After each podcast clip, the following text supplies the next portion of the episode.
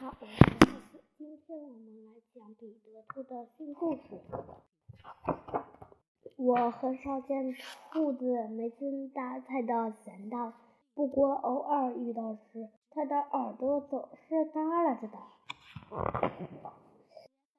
彼得兔的情绪低落，那个天老是下雨，他那件蓝色的短上衣袖。有点被刺儿扯破，他的鞋子也很尖角。他说：“我们需要换换环境。”小兔尖兔强烈反对，路上的车太多了。他说：“还有好多猫头鹰，好多好多狐狸。”心灰意懒的彼得又来到了麦格先生的院子里。从篱笆门下钻了进去，打算去偷一根莴苣，可在温室的篮子旁边，竟然发现了一个有趣的篮子，它飘散着一股洋葱味儿。他掀开盖子，爬了进去。篮子里有几个用牛皮纸包着的青菜三明治，看起来棒极了。他吃了个精光，篮子里是那么舒服，不久他就睡着了。当他醒来时，发现篮子在摇晃，彼得害怕了。他举开了盖子，偷偷地向往外面张望。篮子被放在一架马车上，马车走在乡间的大路上。彼得吓坏了，不知道该怎么办。篮底有一块整整齐齐的毯子。他赶紧钻到毯子底下，一路颠簸摇晃，经过了很长很长很长一段时间，摇晃终于停了下来。有人掀开了篮子盖，谁吃了我们的野餐？麦格太太叫了起来。她一把扯起毯子，小偷！她尖叫道。就在这一刻，彼得扭身逃走了。他跑呀跑呀。直到再跑不动了，他站在一棵高高的松树下，喘着粗气，四下张望。一条清澈的小溪流过，水底上的灰石头爬满了苔藓，水边的蓝狸的花在轻轻摇摆，人们也叫它们“野兔风铃花”。耳听得一声秃鹰的鸣叫，他惊恐地抬起头来望，望。望见一脉紫色的高山，彼得向这一路跑来，脚爪也跑疼了。这会儿，他一瘸一拐的，疑疑呆呆的凝视着前方。他的一双鞋落在野菜篮子里了。是啊，一个低沉的声音说道：“无论我走到哪里，或者去何方，这些山啊，总要把我们找回。”彼得扭头看见一只巨蟹兔，腰围苏格兰短裙，脚的苏带长靴，鞋头还插着一把匕首。你就是彼得兔吧？巨兔说道。彼得兔点头。达利博克博尔勒勒雷勒。意为你想了走丢的消息，已经随邮件马车传到了这里。你妈妈非常恼火呀！快跟我来吧！彼得兔跟着巨兔走，他觉得还是别提那个野菜篮子为好。那个苏格兰洞穴里挂满了一束束洋胡子草，火炉里的泥炭散发出刺鼻的味道。麦克伯太太、雷太太在两耳两耳间扎了一个清爽的结。他端来一盆热腾腾的粥款待彼得。主人体主人体贴的把他送上床，床褥是一个大口袋，里面塞满了羊毛和石楠草。他一觉醒来，麦克伯雷太太已经为他做好了苏格兰土豆丝康饼早餐。快来吃吧，好乖乖。他说：“今天是个大日子，亨利要迎接卫冕之战。”哦，好啊。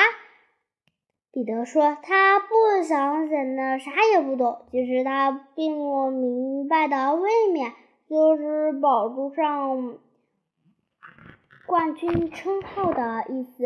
来自苏格兰高地部落的兔子们聚集在斗巢外不远处的一处林间空地。雷利终于出来，风利终于出来亮相了。”他高举着一个巨大的金杯，吼叫道：“我接受众未来者的挑战。”彼得觉得这太让人激动心了。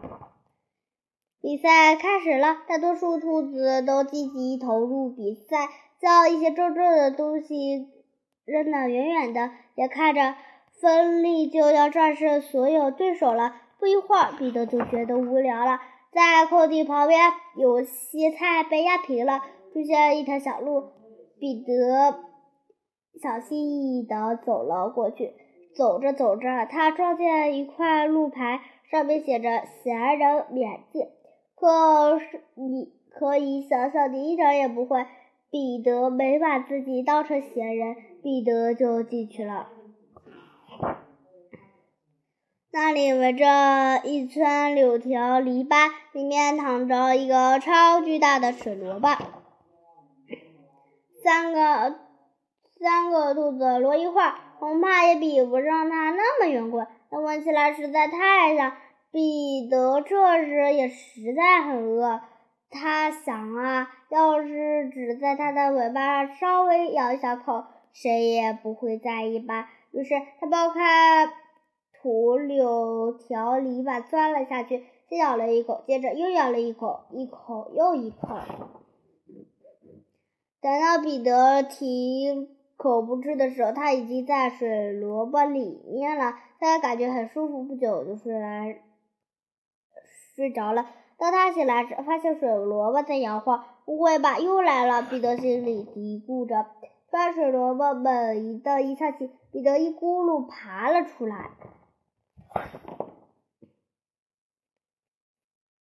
他发现自己又回到了那块空地，所有的兔子都在高喊：“扔大胡萝卜，扔大胡萝卜！”表弟彼得锋利温声温气地说：“要做一个好样的小兔兔，你就来扔这个水萝卜，这不公平。”芬利知道这个水萝卜对于小兔兔实在太大。太重了，彼得自己就扔不了。不过他并不知道，这个是萝卜的绝大部分已经被彼得装在肚子里面了。彼得抓住水萝卜上的鹰，把它提了起来。所有兔子都在笑他。彼得把大萝卜扔了出去，它干净利落的飞过。锋利的头顶，砰的一声落在空地的另一边，所有兔子都不笑了。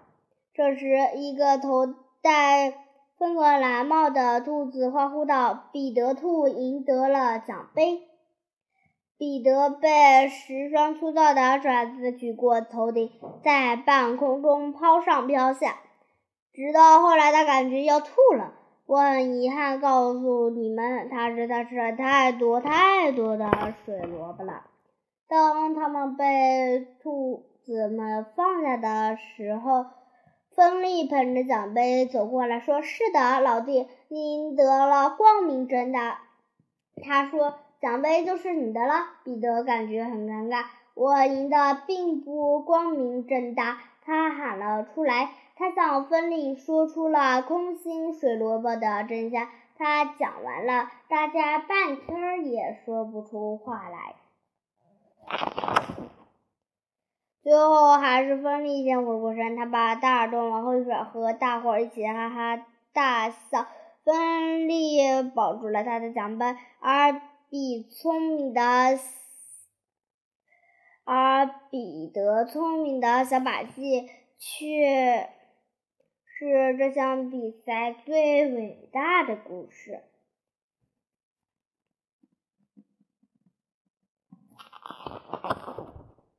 他们举行了欢庆宴会，主食是嫩绿的嫩绿的大菜头，还有那个吃剩了的水萝卜，大家都特别快活。只是彼得好想回家。住在第二天，芬德把彼得送上去南方的邮件马车，把他藏在一麻袋信后面。麦克伯太雷太太帮他补好蓝色短上衣，还给他妈妈一把油腻的雷格兰哈吉丝长。让他捎给妈妈。小表弟彼得会快些回来看我们哟！芬利说完就喊了起来。他转过头去，好像有什么进入了他的眼睛。彼得想，那是一只小萌吧。彼得回到家时，沙洞内屋外欢。喜无限，他不在家的这几天，妈妈已经着急的累不皮堪了。他再也没有提起鞋子的事儿。那个巨型水萝卜的故事，彼得不得不说一遍又一遍。小本杰明兔对他特别感兴趣，怎么听也听不够。一天早晨，就在叶子开始变色的季节里，他蹑手蹑脚的走到了彼得的身旁。嗯，下次如果你还需要换换环境，他说可以带上我吗？